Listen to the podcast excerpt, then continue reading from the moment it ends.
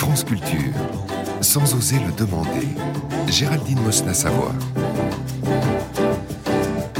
Dick pic, anglicisme, définition photo de pénis envoyée par messagerie privée et souvent non sollicitée. Telle est la pratique de plus en plus courante depuis l'Internet et ses réseaux. Mais comment faisait-on avant? Qu'est-ce qu'on envoyait avant? Et quand je dis avant, je veux dire bien avant, à l'Antiquité par exemple. Qu'est-ce qui était alors obscène? Où se situait la frontière entre la séduction et l'outrage? Et que voulait-on dire en montrant son pénis en érection? T'as vu ça? Elle est énorme. Hmm. Arrête, elle est énorme sa queue. Ouais, peut-être. Moi, tout ce que je dis, c'est qu'on peut pas dire. Il y a que sa bite sur la photo. Et alors? Alors, il y a rien d'autre pour comparer sur la photo. S'il y avait sa main dessus, je pourrais te dire, ok, elle est de la taille d'une main adulte. Ou deux fois la taille, ou vachement plus petite qu'une main. Ça, c'est une énorme bite, quoi que t'en dises. Certains disent que les yeux sont les fenêtres de l'âme. Je suis pas d'accord. Je crois que c'est la bite. Et la façon dont on la prend en photo. Il y a deux différents types de photos de bite.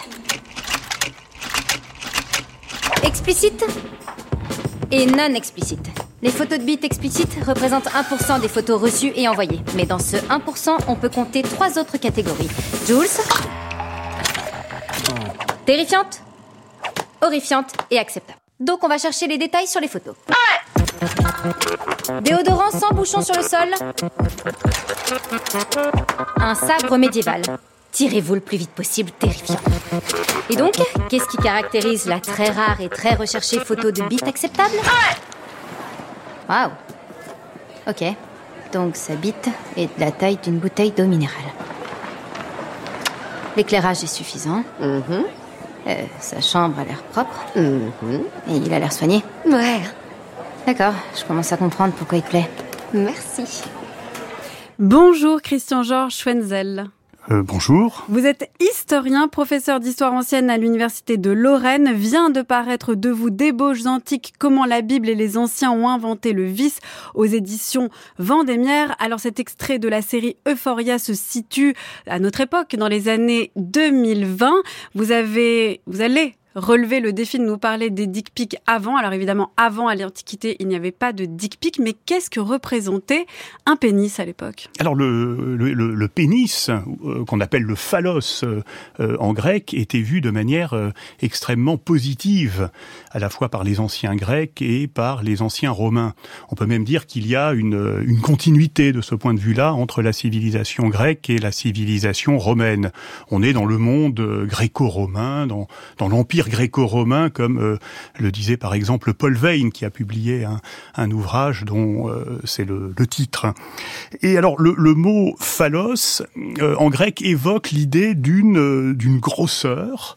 il évoque aussi une arme puissante. on peut le comparer par exemple à une massue qu'on appelle en grec scutalé. La massue, c'est l'arme notamment d'Héraclès, Hercule, qui est vraiment le héros viril par excellence pour euh, les Grecs et pour les Romains.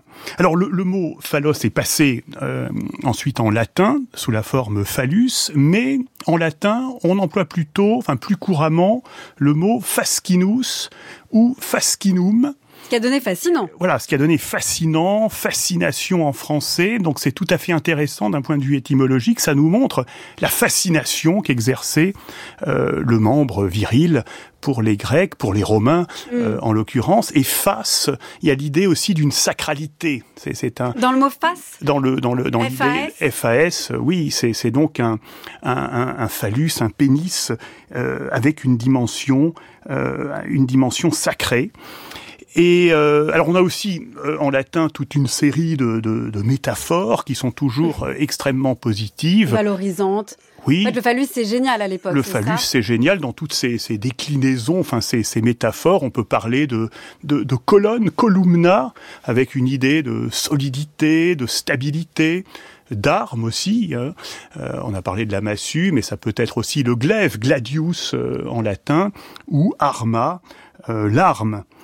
Euh, et alors les Grecs et les Romains ont aussi rendu un véritable culte au phallus. Il y a plusieurs euh, sexes masculins d'ailleurs auxquels euh, on rend un culte que l'on vénère. Il y a le sexe de Dionysos, Les, anciens Grecs rendaient un culte au phallus de Dionysos. On peut toujours voir aujourd'hui, si vous allez dans l'île de Délos, hein, dans, les Cyclades, devant le temple de Dionysos, qui a été édifié dans les années 300 avant Jésus-Christ, on a deux gigantesques phallus en pierre, en marbre, qui sont malheureusement en partie amputés et qui sont liés au culte de Dionysos. Et alors les Athéniens euh, organisaient aussi, en l'honneur de Dionysos, chaque année ce qu'on appelait des phallophories, c'est-à-dire... Euh, alors, c'est génial, donc des phallophories, vraiment littéralement. Voilà, des, des processions hein, euh, du phallos. On porte, c'est ça, le, le, le, phallos, donc des, des, citoyens portaient des phallus en bois sur leur dos. Et donc là, on est au 5e siècle avant Jésus-Christ à Athènes. Athènes domine un, empire qu'on appelle la Ligue de Délos et euh, les habitants d'ailleurs des cités de l'empire peuvent aussi envoyer leurs délégués pour participer à ces phallophories. Euh, phallophories pardon, ils débarquent du coup au Pirée, le, port d'Athènes, et vont participer avec leur propre phallus fabriqués par les meilleurs artisans euh, dans ces cités euh, qui font partie de qui sont sous l'hégémonie euh, athénienne. Donc, si je vous suis bien, Christian Georges Schwenzel, à la différence des dick pics, parce que c'est juste un point de départ, hein, il faut quand même le dire, cette histoire de dick pic. Donc, je rappelle, donc ces photos de pénis généralement en érection qu'on envoie par messagerie privée, qui sont souvent non sollicitées. Il n'y a pas de photos dans l'Antiquité de, toute façon. Hein, c'est des phallus en Là, les phallus dont on parle, ce sont quand même des phallus qui sont représentés, mais à la vue de tous. C'est-à-dire que ce n'est, on n'envoie pas des petits, euh, des petites sculpture de phallus à quelqu'un pour euh, lui montrer son désir, par exemple. Non, ça c'est pas, ça n'a rien à voir ici avec euh, euh, l'intimité. Hein, voilà, il n'y a pas d'intimité, on est dans l'espace public. Déjà, est-ce qu'à l'époque on peut parler d'intimité déjà? Ah bah il y a forcément oui l'intimité. au sens où on l'entend du privé et du public. Oui, sauf que pour euh, les historiennes et les historiens, évidemment, c'est difficile de savoir euh, ce qu'était l'intimité des anciens Grecs et des Romains.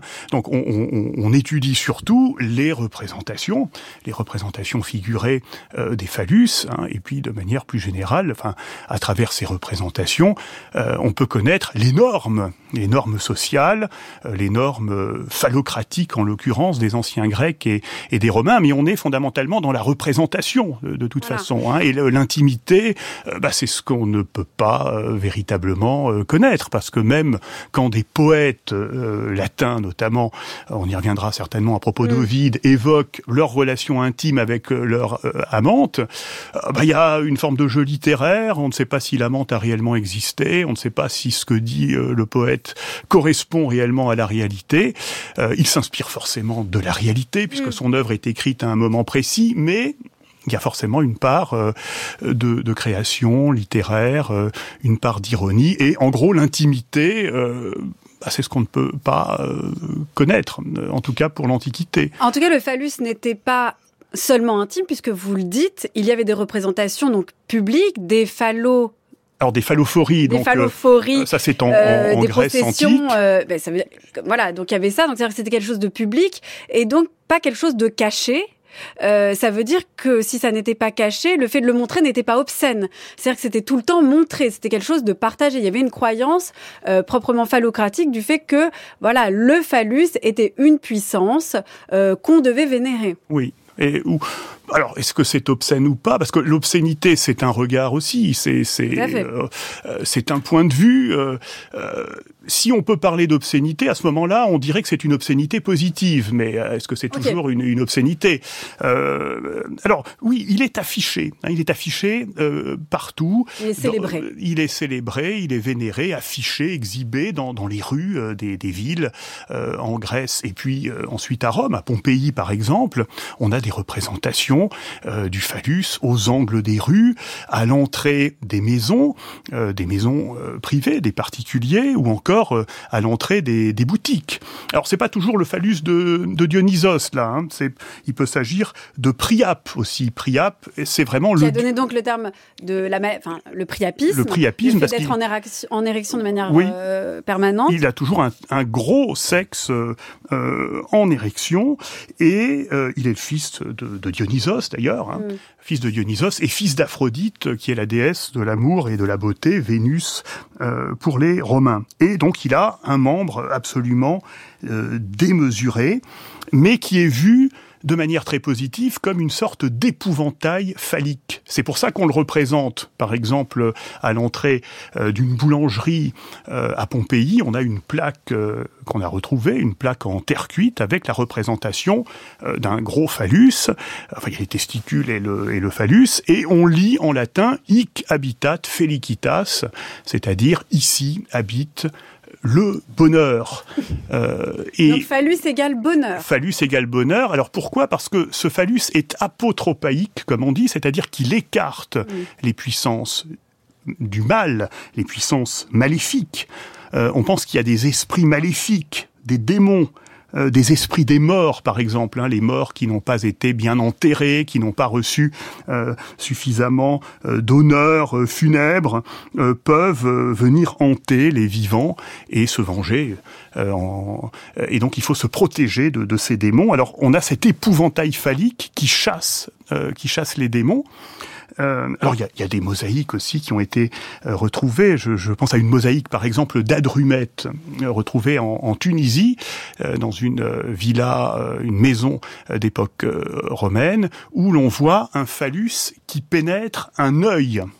Alors l'œil représente le mauvais œil. Donc le malheur. Le, malheur, les, les, ces, ces, puissances maléfiques qui peuvent nuire euh, aux êtres vivants. Et donc il pénètre le kakos ophtalmos, comme on disait en, en grec. On peut euh, euh, associer cette représentation, pour mieux la comprendre, à des bracelets aussi, des, bracelets euh, prophylactiques, c'est-à-dire qui sont censés vous protéger, un peu comme des gris-gris protecteurs, que l'on a retrouvés en Égypte, hein, et qui datent de l'époque romaine, sur lesquels on lit « mauvais sort, dehors, je t'enculerai ». Pougisocé en grec. Hein. Donc le phallus encule le mauvais sort, sodomise euh, les esprits euh, du mal.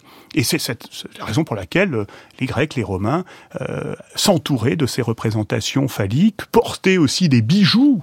on a retrouvé des phallus en bronze qu'on portait autour du cou, qu'on pouvait accrocher aussi dans sa maison, parfois avec des clochettes aussi pour faire du bruit, parce que c'est bien de faire du bruit aussi pour chasser ces puissances ça agrémente le phallus finalement.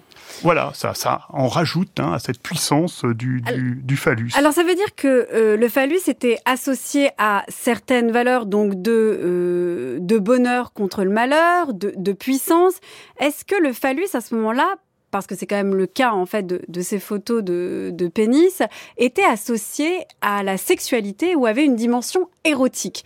Vous avez cité euh, cet exemple de euh, je t'enculerai euh, le malheur ou le mauvais œil. Est-ce que là c'était sexuel comme connotation, bah, c'était érotique? Sexu, enfin pas érotique en tout cas, hein, parce que érotique c'est en lien avec le, le désir, avec l'expression du désir.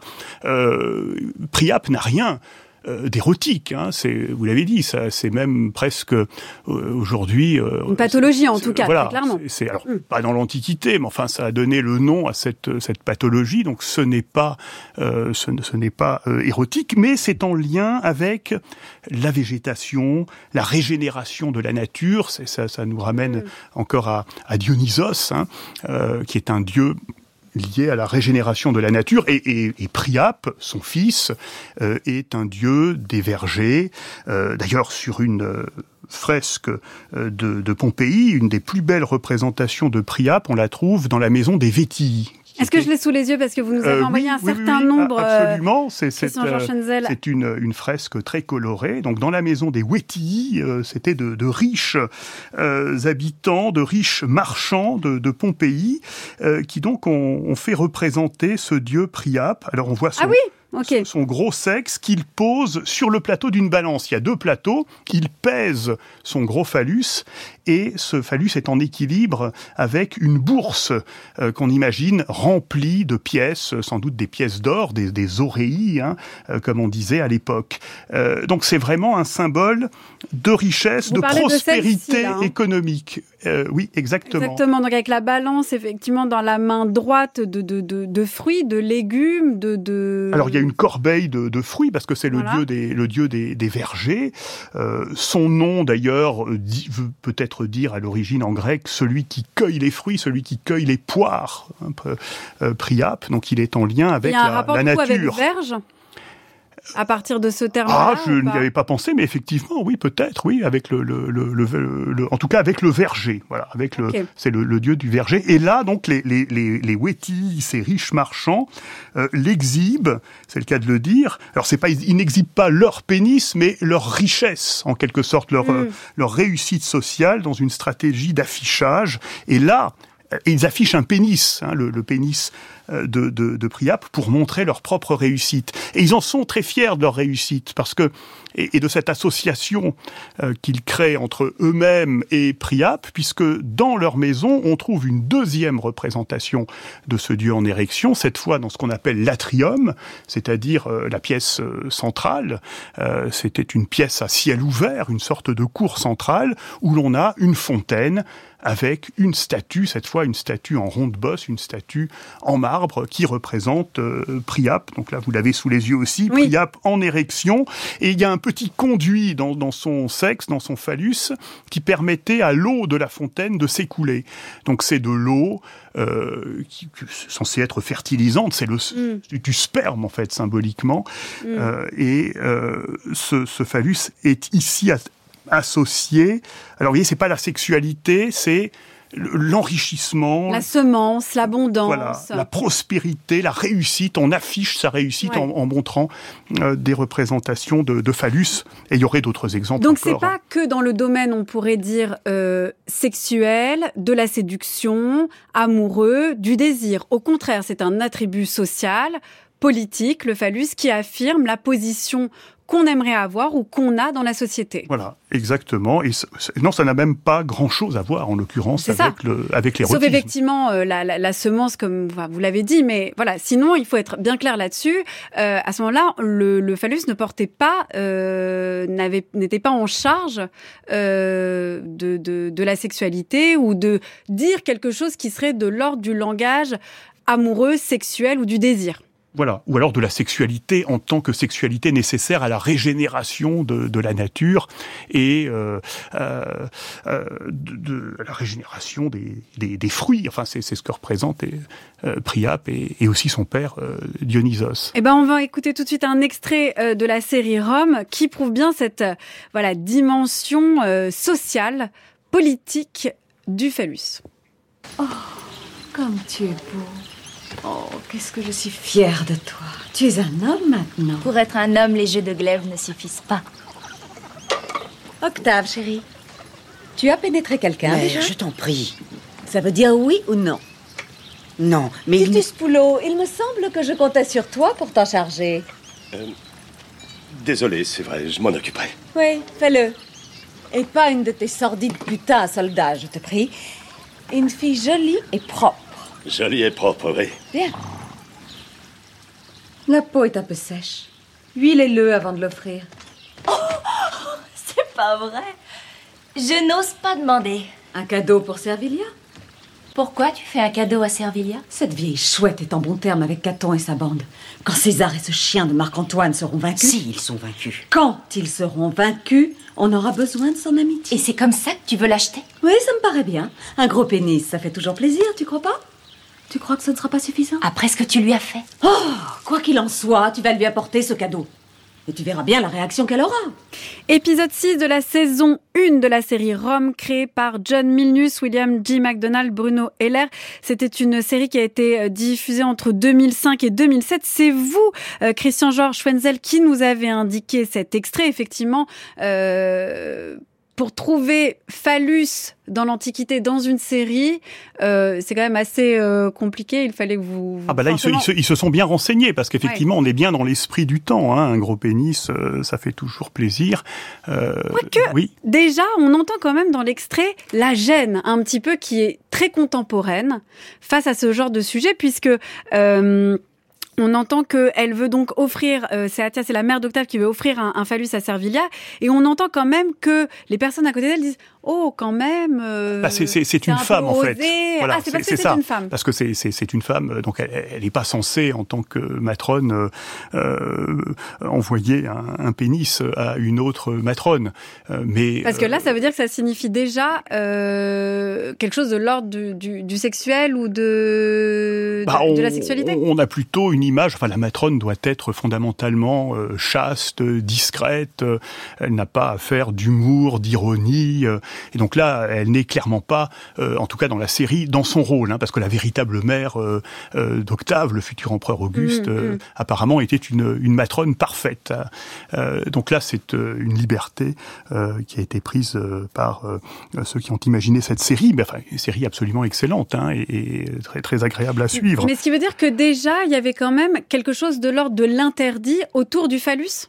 Ah bah, ce, ce, sont, ce sont des hommes qui, qui dominent la cité. Euh, oui, enfin, les, les, les, femmes, de toute façon, euh, n'ont pas le, le, droit de vote. Elles ne jouent pas euh, un rôle euh, politique. Euh, elles participent à certains cultes, mais certains cultes réservés aux femmes. Donc, on est dans un monde d'hommes. Ces images de phallus, enfin, elles sont d'abord destinées, évidemment, à des hommes qui dominent cette société phallocratique, c'est-à-dire les citoyens, les hommes libres, grecs ou, ou romains. Ce sont eux qui dictent leurs normes euh, aux autres, aux femmes, euh, mais aussi euh, aux esclaves. On est dans une société parfaitement inégalitaire avec des statuts sociaux qui sont totalement différents. Et ce qui est intéressant, c'est que la, la, la, représentation du phallus nous en dit beaucoup justement sur mm. ces, ces, statuts sociaux. Et donc ces normes phallocratiques sur lesquelles vous avez travaillé? Exactement. Alors ça se, ça se retrouve aussi dans les insultes, par exemple. Hein. Les, les, insultes, on pourrait croire que euh, elles sont gratuites, mais non, pas du tout. Les insultes naissent dans un contexte social euh, bien précis et on comprend les insultes euh, latines par rapport à ces représentations du, du, du, phallus.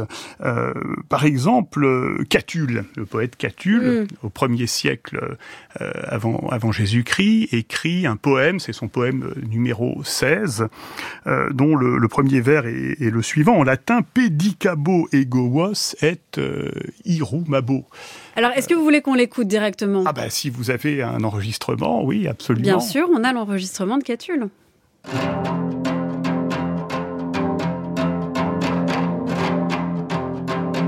Je vous en foutrai plein le cul et la bouche Aurelius la lopette et Furius l'enfoiré qui m'avait accusé, à cause de mes petits vers un peu lestes, d'être licencieux. Le poète authentique doit être vertueux pour lui-même, mais nullement dans ses écrits. Car ceux-ci n'ont de sel et de charme que s'ils sont un peu lestes et licencieux, capables d'exciter là où ça les démange. Oh, je ne dis pas les enfants, mais ces hommes poilus pour qui le coup de rein est chose difficile. Et parce que vous avez lu dans mes livres des milliers de baisers, vous vous imaginez que je n'ai pas de couilles? Je vous en foutrai plein la bouche et le cul. Et eh ben voilà, un poème de Catulle, frais, euh, poli, léger, euh, comme on aime. Euh, c'est vraiment Catulle qui a écrit comme ça ou est-ce que c'est une traduction qui s'est octroyée la liberté? Non, c'est une bonne traduction, hein, c'est puisque pedicabo egoos et irumabo, ça veut dire euh, je vais euh, vous sodomiser, vous pénétrer l'anus et vous pénétrer la bouche. Les, les latins euh, emploient des, des termes sexuels, enfin extrêmement précis, plus précis peut-être que, que nous aujourd'hui. Donc ça veut vraiment dire soumettre une personne à des pénétrations, des pénétrations dans l'anus, dans la bouche, et c'est vraiment le traitement le plus dégradant imaginable mm. pour des, des, citoyens romains. C'est bien de pénétrer, alors ça c'est très positif, mais c'est toujours euh, au contraire euh, très très négatif hein, de d'être pénétré. Donc là, ses ennemis, euh, Aurelius et Furius, ce sont deux citoyens qui, comme on vient de l'entendre, ont critiqué ces poèmes il, euh, il les pénètre, euh, il les traite aussi euh, un peu plus loin de, de, de paticus, hein, ça veut dire celui qui subit des pénétrations, de, de douce, enculé ou enfoiré, comme on vient de l'entendre dans, dans, cette, dans cette traduction. Les ennemis sont traités exactement comme ce qu'on a dit tout à l'heure du, du mauvais sort. Euh, du mauvais œil. Hein. Le, mauvais œil est, sodomisé, et ici, ce sont les ennemis de Catulle qui sont sodomisés et qui sont dans la position euh, de ces démons euh, sodomisés par le phallus, cette fois, du poète lui-même. Et, donc, les, enfin, ce sont vraiment des insultes forgées à partir de, ces représentations phalliques euh, du, du, moment. Alors, on a aussi des représentations figurées. Euh, je pense notamment euh, à des caricatures de la reine Cléopâtre Cléopâtre était l'ennemi d'Octave, le futur empereur Auguste. Octave a vaincu Cléopâtre en 31 avant Jésus-Christ à la bataille d'Axiom, et il y a eu toute une propagande à l'encontre de Cléopâtre. On la présente comme une femme absolument abominable. et sur ces, ces, ces, caricatures, alors, enfin, qu'on a retrouvées notamment sur des lampes à huile. Les lampes à huile sont décorées à l'époque de, de, médaillons en relief. On a retrouvé dans le sud de la France euh, une région d'ailleurs où avaient été installés un certain nombre de vétérans de la campagne menée par Octave contre Cléopâtre. Donc c'est pas un hasard si c'est dans le sud de la France qu'on a retrouvé euh, ces lampes euh, ornées de caricatures obscènes représentant alors Cléopâtre nue sodomisé par un énorme phallus. Sur une, euh, un crocodile. Qui est posé sur un crocodile parce que le crocodile représente l'Égypte. C'est l'Égypte vaincue. On retrouve d'ailleurs le crocodile dans les armoiries encore aujourd'hui de la ville de Nîmes, parce que euh, ce sont des, des vétérans euh, d'Égypte qui ont été installés dans, dans la vallée du, du, Rhône. Donc on a le crocodile pour bien identifier l'Égypte, la victoire sur l'Égypte, et la reine ennemie est sodomisée par, euh, par un phallus. Donc elle incarne le mauvais œil sodomisé par le, par le fascinum.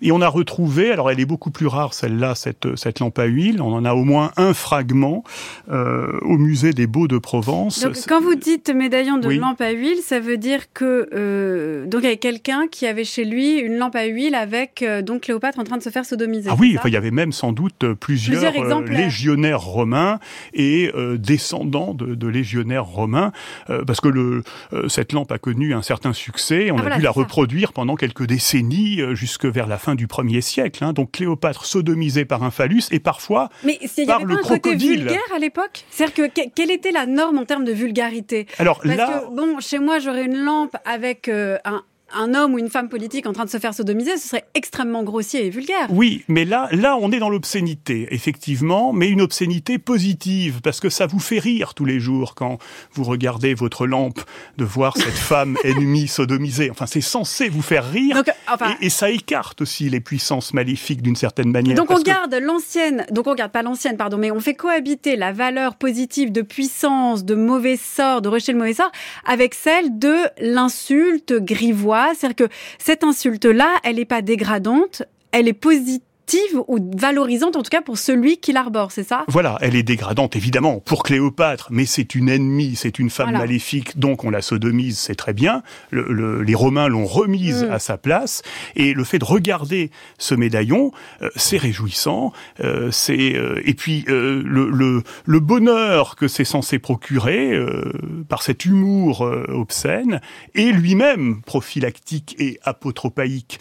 Euh, D'ailleurs, euh, enfin, on pourrait s'étendre là et parler aussi de la pornographie romaine, Oui, euh, qui, qui n'a pas euh, la même signification qu'aujourd'hui. On est étonné parce qu'il y a de nombreuses Finalement, on est beaucoup plus prude, c'est ça, que... euh, Bah, on n'a pas les mêmes normes et les mêmes représentations. Ça ne veut pas dire que les Romains faisaient coucher les uns avec les autres, hein, pas du tout. Il y a des normes très strictes, mais la représentation des actes sexuels fait rire. Et, et, et, et, et, et du coup est bénéfique là. Il y a une pornographie Mm. bénéfique. Euh, C'est pour ça que dans les maisons à Pompéi, on a parlé des représentations de phallus énormes, mais il y a aussi euh, dans quasiment toutes les maisons euh, fouillées à Pompéi des représentations euh, plus qu'érotiques, carrément pornographiques, avec des des, des, des coïts euh, qui sont représentés. En fait, la sexualité et tout ce qui avait trait à des parties sexuelles n'était pas caché. C'était vraiment admis. Et s'il y avait une norme en termes de sexualité phallocratique, elle ne portait pas sur la monstration ou la dissimulation d'une certaine non, manière. voilà, ça c'est vraiment avec le avec le christianisme que là du coup on va cacher euh, toutes les Et représentations. qu'on va faire apparaître le vice, comme vous en euh, parlez dans votre livre. Et on fait apparaître euh, effectivement le, le, le vice, mais il y a quand même des normes très strictes dans, dans l'Antiquité. Alors lesquelles justement? Alors quelles sont ces normes, euh, Christian Georges Schwenzel, si euh, effectivement elles ne sont pas sur ce qui est à montrer euh, ou à ne pas montrer, comme c'est le cas euh, dans le christianisme, enfin avec l'avènement du christianisme? Bah, déjà, alors ce qu'il faut comprendre, c'est qu'il n'y a pas euh, d'identité sexuelle dans, dans l'Antiquité comme on l'entend aujourd'hui, ou d'orientation sexuelle. On ne parle pas euh, d'homosexualité, d'hétérosexualité euh, ou de bisexualité Hein. Ces catégories-là n'existent pas. On est dans une société inégalitaire où on a différentes sexualités selon le statut social auquel on, appartient. Et euh, donc des pratiques qui sont jugées valorisantes ou dégradantes. Alors d'un côté, on a l'homme dominant, le mâle dominant, euh, le citoyen grec ou romain qui est censé pénétrer les autres, pénétrer indistinctement d'ailleurs des hommes ou euh, des femmes. Euh, et de, l'autre côté, on a des individus considérés comme inférieurs qui sont des individus pénétrés. et la, même, la même relation sexuelle, la sodomie par exemple, n'est pas du tout vue de la même manière selon qu'on est dans la position de, la personne qui pénètre, hein, mm. la personne qui sodomise est un foutu-tort, une personne qui fout, ça donnait le foutre en, français, c'est très positif d'être un foutu-tort, mais c'est très négatif d'être foutu, c'est-à-dire par le foutu-tort, d'être dans la position... D'ailleurs, on dit on est foutu, voilà, encore maintenant. Encore aujourd'hui. Euh, donc, sodomiser quelqu'un, c'est très bien, être sodomisé, c'est complètement dégradant, et ça se retrouve d'ailleurs très précisément dans le vocabulaire qu'emploient euh, les Romains, qui sont très précis de ce point de vue-là, enfin, ils ont un vocabulaire en lien précisément avec ces normes euh, sexuelles et sociales. Bah, par exemple, un homme, un fou tout tort, est un weir. Qui a donné viril. Ça a donné viril, donc c'est un homme viril. Euh, le l'homme qui est pénétré n'est jamais dit ouïr, c'est forcément un pouer, c'est-à-dire donné puéril. Puéril, c'est un garçon, c'est un garçon quel que soit euh, son, âge. Il est sodomisé, donc il n'a pas droit à la virilité, il n'est pas viril. Et euh, c'est pour ça que euh, les insultes comme celles qu'emploie Catulle, comme kinaïdous par exemple, hein, c'est Kinaïdous, c'est quoi? C'est enculé, c'est ça? Veut dire enculé, euh, c'est une insulte redoutable euh, parce que euh, elle a aussi des conséquences politiques d'une certaine manière. Mm. C'est-à-dire qu'on pense que un un ouïr, un, un, citoyen, un homme libre, un homme dominant qui a été ne serait-ce qu'une fois sodomisé dans sa vie perd sa qualité de ouïr et n'est plus dès lors un homme euh, dominant. Il ne peut plus exercer la moindre fonction politique. C'est la raison pour laquelle, euh, quand on lit Catulle euh, ou quand on lit aussi Suétone, hein, Suétone a écrit la vie des douze Césars, il raconte la vie de Jules César, Auguste et, et, et des empereurs suivants, on se rend compte que cette insulte euh, enculé douce, elle revient systématiquement dans la bouche euh, de ceux qui veulent attaquer un homme politique. Jules César se fait traiter d'enculé, de Kinaïdous. On, on raconte que dans sa jeunesse, il aurait été sodomisé par un roi grec alors qu'il était en, stage, en fait, en, en, Orient, en Asie mineure, euh, dans le royaume de, de Bithynie. Alors c'est totalement faux, c'est une manière de le discréditer, de dire que celui qui se fait passer pour un chef politique et militaire, un impérateur, un dictateur, mm. en fait n'est qu'un pouer, un enculé, un... Comme avec Cléopâtre finalement, c'est une manière de la décrédibiliser, de la représenter avec une sorte de godemiché géant euh, dans les fesses. Oui, c'est pas que Cléopâtre, Jules César lui-même se fait traiter d'enculé. Plus tard, c'est euh, Octave, le futur empereur mm, mm. Auguste, qui lui aussi se fait traiter euh, de sodomisé, notamment par Marc-Antoine. Marc-Antoine raconte que c'est en échange de, de, de, bah, de, ces, ces pénétrations que pratiquait Jules César sur sur lui. C'était son, c'était le petit neveu hein, de, de, de, Jules César, euh, Octave.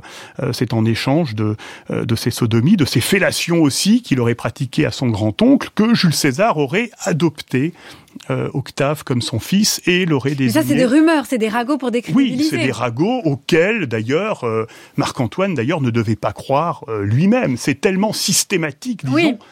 Mais ça, euh, c'est quelque chose. En fait, finalement, entre euh, le pénis qui représente la puissance, la force, et le pénis qui sert à humilier euh, l'autre, on est là pas très loin quand même d'un registre. Enfin, on sent quand même que cette culture euh, phallocratique autour du phallus, elle, est, elle est très ancienne et elle continue quand même d'une certaine manière à nous imprégner encore. Ah, absolument. On, dit, on a encore des insultes de ce type-là. Euh, oui, parce que dans les cours de récréation, qu'est-ce qu'on entend? Bah pas euh, enculé à la maternelle, ça non, je peux vous le mais dire. Mais à partir du collège, enfin, on peut entendre enculé, suceur. Hein. C'est exactement ouais. Fellator. les deux, les deux accusations portées à l'encontre de d'Auguste, hein, qui et de la même manière que ces hommes qui envoient des photos de leur sexe en érection, c'est aussi une manière de brandir sa puissance, c'est-à-dire de dire tu peux pas résister, voilà cette puissance. Donc finalement, le phallus continue à avoir ces, ces, cette, cette aura, euh, ou en tout cas cette puissance, on lui attribue toujours cette puissance encore aujourd'hui, cette culture-là du phallus est encore là. Ah ben on, est, euh, parfois qu'on le veuille ou non, les, les héritiers, en, partie au moins, de cette morale euh, phallocratique euh, des anciens, des, des, Grecs et, des Romains. Enfin c'est ce que j'ai voulu d'ailleurs montrer dans, dans, dans, dans, mon ouvrage. on est toujours dans la continuité de, effectivement, de, de ces représentations phallocratiques. Alors je vous propose qu'on parle, Christian Georges Fenzel, de Caligula. Te dirais-je que les volontés du maître atteignent peu l'humble sujet que je suis, mais il m'advient de souffrir pour toi. Pour moi Oui. Plusieurs fois je me suis trouvé à tes côtés lorsque tu venais demander le mot d'ordre à l'empereur. J'ai souffert de l'entendre te répondre en manière de dérision Vénus, ou encore, avec un grand rire, Priap. Oh, ce n'est là qu'une fantaisie. J'ai souffert de le voir te tendre sa main à baiser en lui donnant une forme et un mouvement obscène. Tu as observé cela, Centurion? Euh, J'étais seul à l'avoir observé, cela ne présenterait aucune gravité. Car je suis assez militaire pour savoir conserver un secret, mais d'autres l'ont vu, Cassius Kerea. D'autres l'ont vu qui, comme moi, ont souffert pour toi. J'étais là avec le tribun Cornelius Sabinus et quelques centurions dont notre ami. Je demandais le mot d'ordre. Pour une fois, Caligula ne me répondit ni Vénus, ni Priap, mais Jupiter. Alors je m'écriai Sois exaucé Entends par là, va le retrouver tout de suite Je lui fracassai la mâchoire. Je déplore que certains lui aient enfoncé leur glaive dans les parties. C'est de mauvais effet. De mauvais exemples.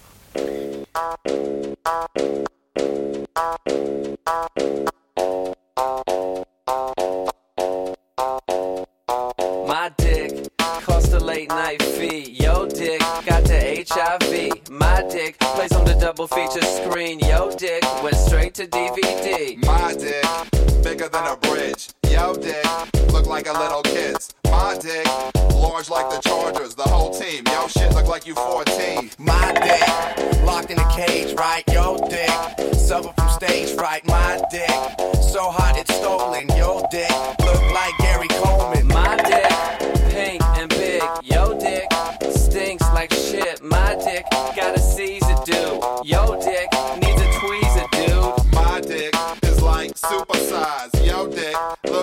two fries. My dick more mass than the earth. Yo, dick half staff. It needs work. My dick been there and done that. Yo, dick sits in with Duns cap. My dick VIP. Yo, shit needs ID.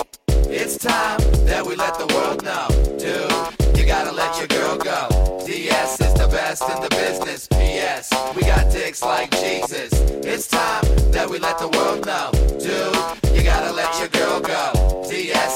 best in the business. PS, we got dicks like Jesus. My dick need no introduction. Yo, dick don't even function. My dick served a whole luncheon. Yo, dick,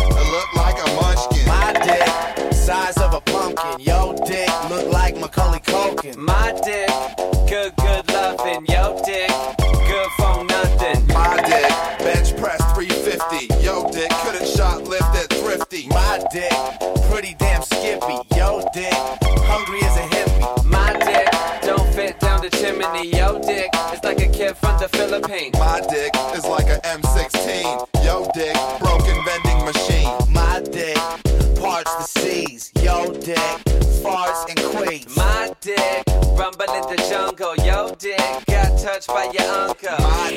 Christian Georges Schenzel, parlez-moi de Caligula.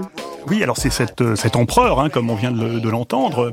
Euh, on est en 41 euh, après Jésus-Christ, et il était coutume que les membres de la garde impériale qui protégeaient l'empereur lui baisent la main droite à différents moments de la journée, en se retirant aussi le soir. Et donc on apprend grâce à Suétone. hein, Donc c'est pas inventé ça. Enfin, bah, en tout cas, Suétone le raconte. Alors, il, il passe pour un peu fou Caligula. Il fait des plaisanteries obscènes, et, et là, il, il fait une plaisanterie obscène qui va se retourner finalement euh, Contre lui. contre lui. Mais ce qui est intéressant, c'est que c'est une plaisanterie obscène par rapport à ces normes phallocratiques de l'époque. alors puisque- attendez, expliquez-nous d'abord la plaisanterie. alors qu'est-ce qu'il fait? Bah, Voilà, Il fait un doigt d'honneur en fait. hein. c'est même notre notre doigt d'honneur aujourd'hui. Euh, et euh, il tend la main à son il- qui doit la baiser, c'est ça? il tend la main droite à son garde et au moment où le garde lui baise la main, bah, il lui fait un doigt d'honneur, c'est-à-dire avec l'index, et il mime un acte sexuel avec son index comme s'il... Donc il lui met dans la bouche. Bah oui, où il s'approche de sa bouche et euh, il mime ce qu'on appelle une irumatio en latin, c'est-à-dire euh, euh, une pénétration de la bouche de son garde du corps. Mais le garde du corps, bah, c'est un citoyen, c'est un Donc il est extrêmement chevalier. choqué. Euh, oui, et là il est soumis euh, à euh, du coup un geste comme s'il était un, un, un pouer, un esclave sexuel, et ça va se retourner contre Caligula. hein, ça a des conséquences dramatiques pour Caligula puisque quelques jours plus tard, Caligula, en 41 après Jésus-Christ, est assassiné par euh, ses prétoriens, par ses gardes du corps. Donc c'est vraiment la C'est vraiment lié Voilà. Ah bah c'est la goutte d'eau en quelque sorte. Enfin c'est comme ça que Suétone le présente de présenté. cette manière-là. Voilà, il a fait d'autres gestes obscènes et euh, il a fait euh, d'autres excentricités hein, lui sont également euh, attribuées. Il a une sexualité hors norme. Bah, lui aussi est traité de Donc là, de pour le coup, douce. euh, pour le coup, la sexualité est pas du tout euh, valorisée, mais plutôt vue comme un débordement, euh, comme une intempérance, comme une absence de maîtrise de soi, qui, ce qui va à l'encontre en fait des normes euh, autour de la sexualité Exactement. à cette époque. Vous avez dit le, le mot juste, c'est l'intempérance. Voilà. Les, les, les, euh, c'est, vraiment un défaut pour les Romains. Le citoyen romain, l'empereur euh, romain, euh, ne doit pas se comporter de cette manière-là. Il doit se contrôler parfaitement et surtout respecter les hommes dominants, les citoyens romains, les, chevaliers, les gardes du corps. Donc ça, c'est pas possible. Hein. Il le traite euh, symboliquement comme un esclave. Mais quelle est la limite euh, justement autour de cette intempérance, euh, Christian Georges Fenzel? Parce que d'un côté, on a l'impression que montrer son sexe est signe de puissance, et on a l'impression que le montrer peut être aussi signe de débordement. Alors, euh, en fait, euh, qu'est-ce qui est accepté et qu'est-ce qui n'est pas accepté? Est-ce que ce qui est accepté, c'est le fait de d'avoir un pendentif en forme de phallus, par exemple, d'avoir une lampe avec Cléopâtre qui se fait sodomiser, mais pas, par exemple, de mimer soi-même ou de montrer soi-même Ah non, sexe on ne ça? montre pas son sexe. Hein, donc là, ça n'a rien à voir avec, Avec les, les- avec les dick pics. Le- L'empereur romain n'a pas à montrer son sexe. Euh, il est censé euh, utiliser son phallus la C'est ça, la nuit, limite. Dans, dans le noir, oui, mais pas en public, hein, évidemment. Et La limite, c'est il- son propre corps, en oui, il est censé euh, pénétrer, sodomiser, pénétrer euh, des, des, des, des vagins, des anus, des bouches, hein, mais euh, dans son palais, la nuit, dans le noir, et pas évidemment en public. C'est ce qu'on reproche d'ailleurs aussi à Caligula. Il aurait fait l'amour en public euh, lors de soirées qu'il organisait euh, dans son palais, et il aurait même couché avec ses sœurs, enfin si l'on en croit euh, Suétone. Donc il est doublement transgressif et Mm. intempérant puisque il fait l'amour en public et en plus il est incestueux. Mais peut-être euh, était-il fou ou bien peut-être Suétone exagère-t-il aussi pour présenter vraiment Caligula comme un horrible un horrible tyran? Donc les normes de l'époque, c'est le phallus comme forme symbole de, de puissance, euh, la tempérance, c'est ça les deux. Et, et- et la tempérance. Et le fait oui. de, de pénétrer. Et le fait de, de pénétrer, mais de pénétrer euh, euh, dans, dans sa chambre, évidemment. Hein. On n'est pas euh, euh, Mm, censé se, se- enfin, euh, le faire en public. Et alors il y a aussi euh, cette plaisanterie en préparant l'émission. Vous, vous, vous en avez parlé euh, avec Gwendoline Troyano qui a préparé cette émission. La plaisanterie du soldat romain qui a provoqué la révolte des Juifs en 49 après Jésus-Christ. Il a mimé l'acte sexuel devant la foule et fait mine de pénétrer la foule collectivement. Oui, ça c'est Flavius Joseph hein, qui, qui nous raconte euh, euh, cette histoire. C'est un historien euh, juif euh, euh, qui s'exprime euh, en grec et qui était aussi d'ailleurs citoyen romain. Et donc on est en 49 après Jésus-Christ en Judée. La Judée est occupée par les Romains. C'est une province romaine. Euh, les Juifs se réunissent, les Juifs pieux, pour célébrer la Pâque juive. Et un soldat romain, un légionnaire romain, grimpe au sommet d'un édifice et montre son sexe à la foule. Et euh, ce que l'on comprend, euh, bah, c'est qu'il fait le geste de, de il, leur dit en gros, je, je vous sodomise. Hein. Alors ça et va il pensait faire une blague?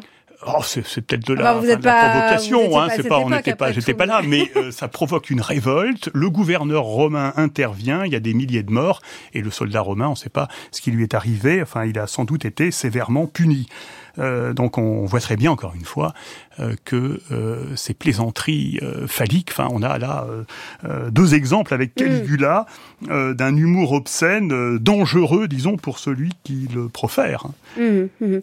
Peut-être euh, faut-il maintenant parler quand même du sexe féminin, parce que jusque-là, on a parlé du phallus, effectivement. Il s'agit de sociétés, vous l'avez dit, phallocratiques, mais il y avait quand même néanmoins euh, bah, cette idée qu'être pénétré, c'était forcément être dominé. Donc on imagine que le sexe féminin n'était pas du tout bien vu. Je vous propose, pour en parler, qu'on écoute un extrait euh, de l'Odyssée d'Homère, où Ulysse fait face à la terrible Circé.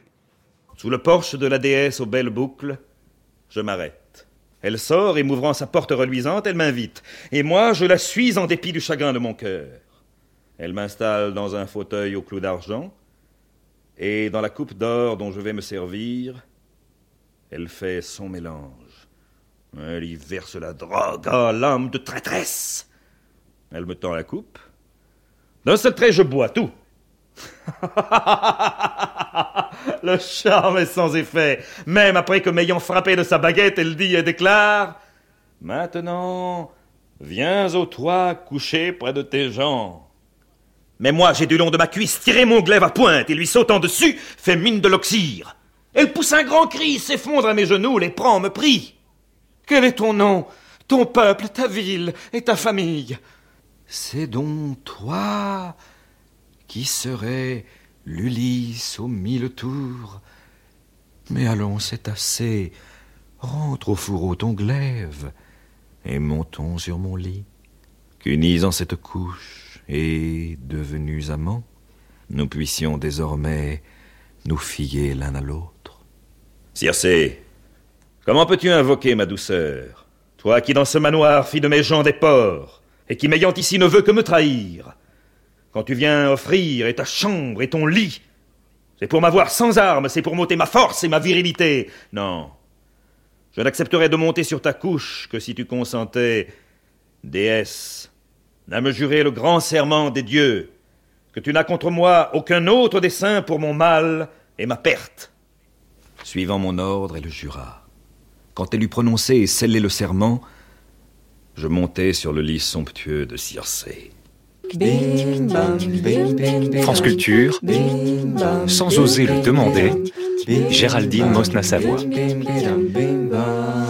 Ça fait plaisir d'entendre ces voix, c'est les voix de l'équipe de Sans oser le demander. Et on vient juste d'entendre sans transition un extrait de l'Odyssée d'Homère, donc avec cette terrible Circé euh, qui en dit long quand même sur la manière dont on se représentait euh, les femmes, le sexe féminin et le clitoris. Voilà, exactement. Hein, les, les, euh, les, les femmes euh, qui échappent à la domination masculine, qui sont indépendantes, sont vues comme des femmes dangereuses, potentiellement castratrices. Mm. C'est bien ce que représente ici euh, Circé. C'est même, on pourrait dire, c'est la première femme fatale dans la littérature grecque, puisque avec l'Odyssée, on est euh, euh, en gros au 8e siècle euh, avant Jésus-Christ.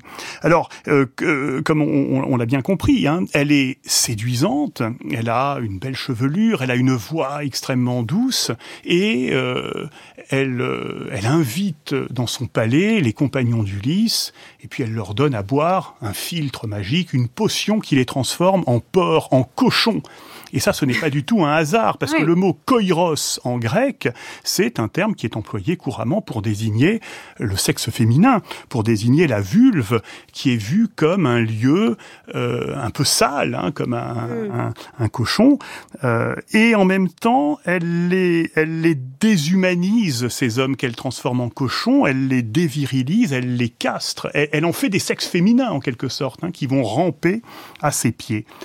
Euh, des efféminés, en quelque sorte, hein, selon les représentations euh, du moment, pas, seul- pas seulement des animaux, des animaux féminisés.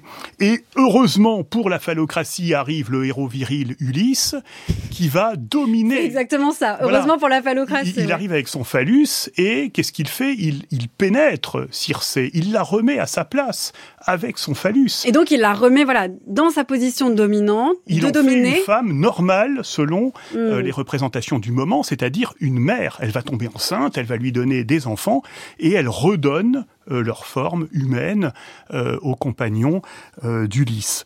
Donc on imagine euh, dans une telle euh, société euh, qu'il faut toujours euh, être en érection, toujours être fort, toujours pouvoir dominer les femmes. Alors là, on est quand même aussi encore dans la logique du dick pic où il faut, euh, si le pénis est en érection, et ben c'est mieux. On imagine que l'impuissance masculine, ça doit être terrible. Oui, alors pas être en, pénétré pas- pas en et l'impuissance permanente. Hein, on voit bien Oui, enfin, les, les attention, statues des héros oui, oui. grecs. euh, on voit bien qu'Hercule a un tout petit pénis bah, quand il est au repos. Euh, non, il a un gros pénis quand euh, Mm. euh, il est pris de désir et que il fait son, son travail sexuel en quelque sorte. Hein. C'est-à-dire qu'il y, a- il y a le travail le jour, tuer les monstres par exemple, hein, et la nuit faire des enfants avec de, de nombreuses femmes. Donc c'est là que le, le pénis se durcit. Enfin, il n'est pas évidemment euh, excité en, en permanence. Mais alors, ce qui est intéressant avec l'histoire de Circé, c'est que cette femme puissante, cette femme fatale, heureusement remise à sa place et soumise euh, par euh, le, héros, est aussi la détentrice d'une petite baguette appelée Rabdos. C'est l'ancêtre des baguettes magiques, c'est la première baguette.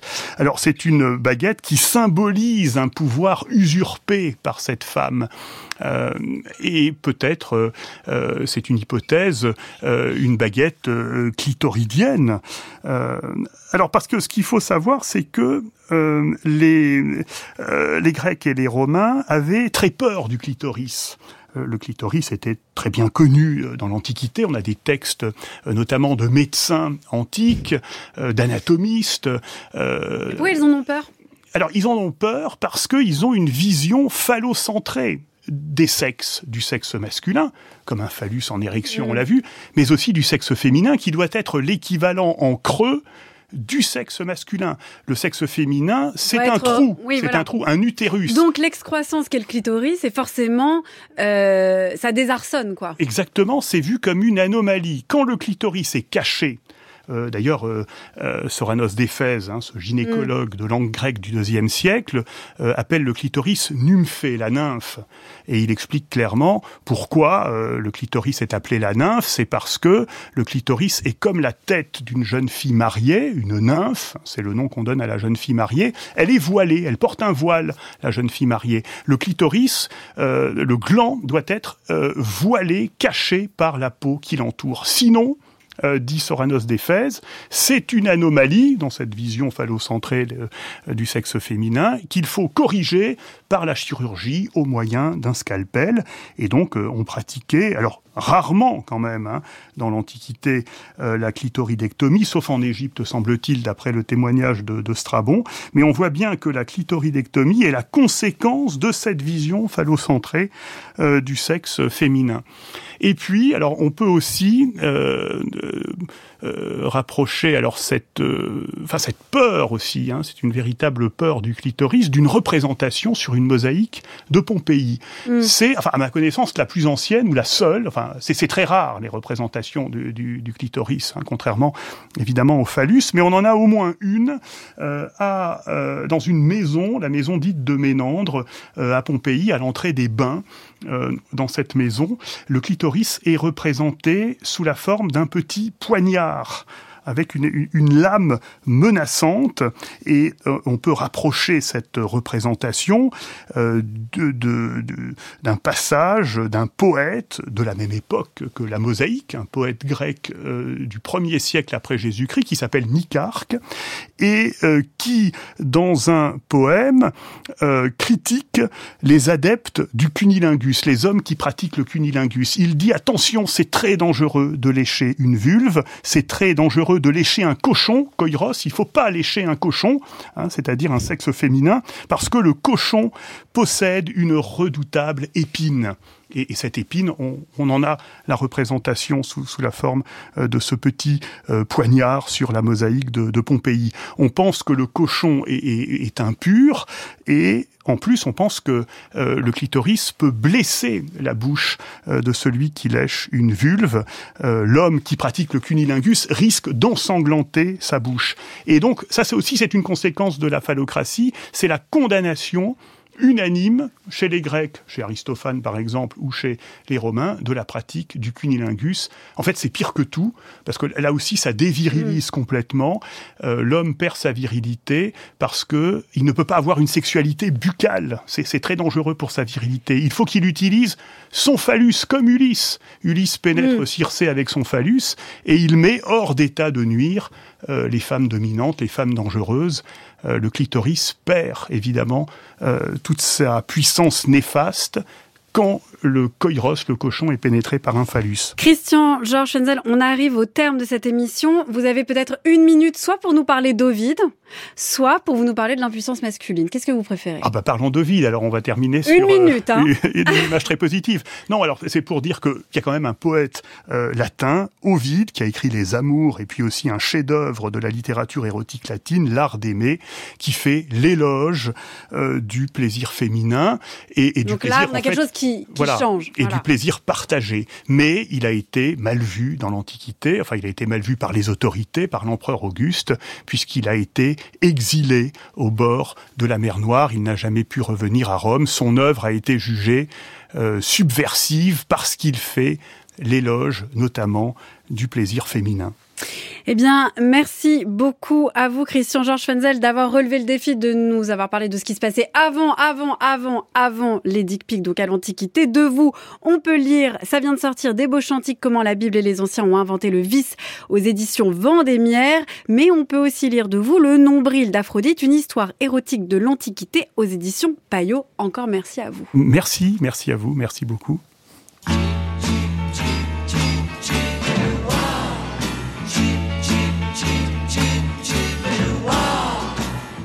Les playboys de profession habillés par Cardin et chaussés par Carville. Qui roulent en Ferrari à la place comme à la ville, qui vont s'écarter comme ils vont chez Fauchon. Croyez-vous que je sois jaloux? Pas du tout, pas du tout. Moi, j'ai un piège à fille, un piège tabou, un joujou extra qui fait crack boum. Les filles en tombent à mes genoux. J'ai pas peur des petits minets qui mangent leur ronron au drugstore. Ils travaillent tout comme les castors, ni avec leurs mains, ni avec leurs pieds. Croyez-vous que je sois jaloux? Pas du tout, pas du tout. Moi, j'ai un piège à fille, un piège tabou, un joujou extra qui fait hu. Les filles en tombent à mes genoux. Et un merci particulier à toute l'équipe de Sans oser le demander, Anaïs Isbert, Marie-Lise de Saint-Salvi, Gwendoline Troyano, Cyril Marchand, Laetitia Pringuet, Laure Dallest, Nicolas Berger à la réalisation, avec aussi évidemment Louise André, sans oublier Lise Combe ou Vivian Le Cuivre, tous les techniciens chaque jour à la prise de son et aujourd'hui Antoine Tropé. Aujourd'hui, c'était la dernière de l'émission, la DER des DER, après une saison géniale, avec une équipe incroyable et une liberté totale. Dommage de vous quitter si tôt, mais on se retrouve à la rentrée à une autre heure. D'ici là, très bonnes vacances à tous sur France Culture. France Culture. L'esprit d'ouverture.